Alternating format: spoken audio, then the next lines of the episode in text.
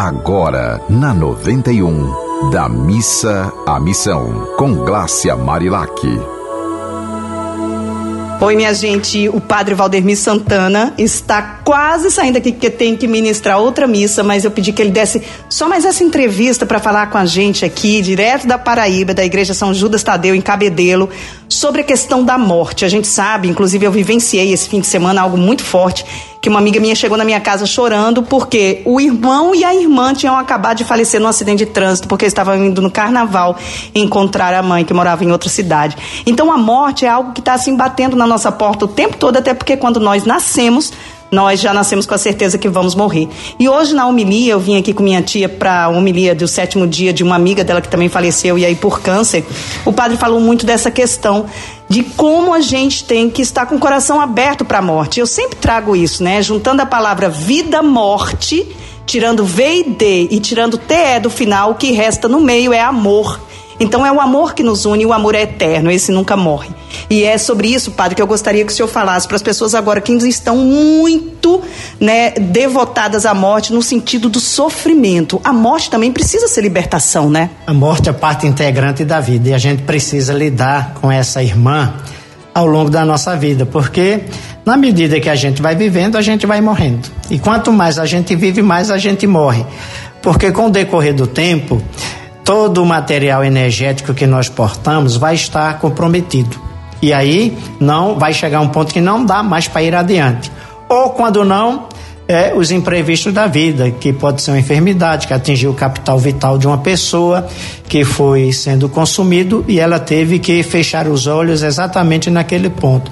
Então a morte, ela não é uma caveira que está para nos amedrontar, ela é parte integrante da vida. E a melhor maneira de lidar com a morte não é rejeitá-la, porque rejeitar algo que faz parte, que é certeza, seria insensatez.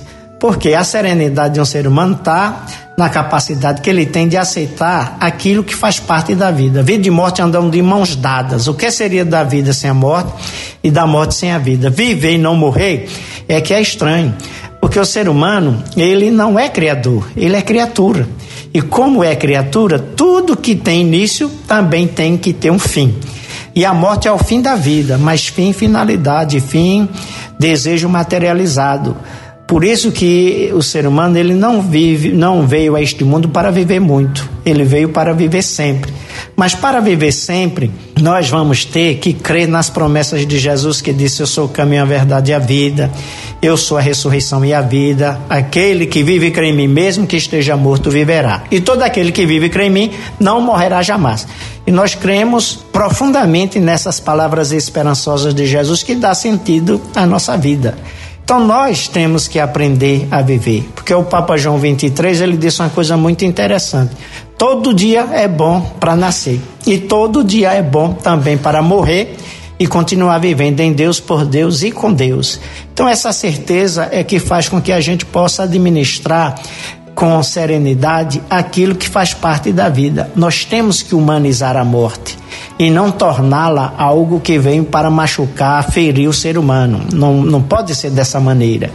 Porque se ela é parte integrante da vida, é, mais cedo ou mais tarde, a gente vai se defrontar com ela. Ela é certa, o dia que é incerto. Nós não sabemos o dia que essa irmã virá nos visitar. Pode ser hoje, pode ser amanhã, daqui a 10 ou 20 anos, mas ela virá.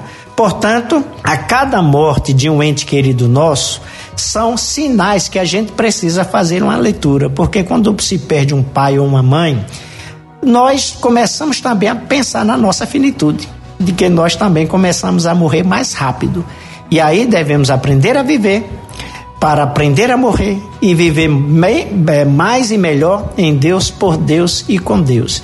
Se a gente leva isso para a nossa vida, com certeza a nossa vida terá sentido neste mundo e não será uma angústia dilacerante. A morte vai ser o início de uma grande aventura na casa do Pai.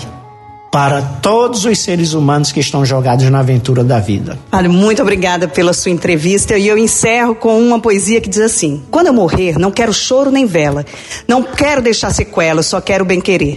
Quando eu morrer, quero apenas uma flor, uma cantiga de amor que não me deixe esquecer que na vida escolhi amar sem buscar motivos para sofrer. Quando eu morrer, me deixem ir, eu já fiz aqui o que vim para fazer. Quando eu morrer, minha família, continue a minha sina e na bondade vá viver. E é isso, minha gente, continue nessa sintonia do amor. Você ouviu Da Missa à Missão, com Glácia Marilac.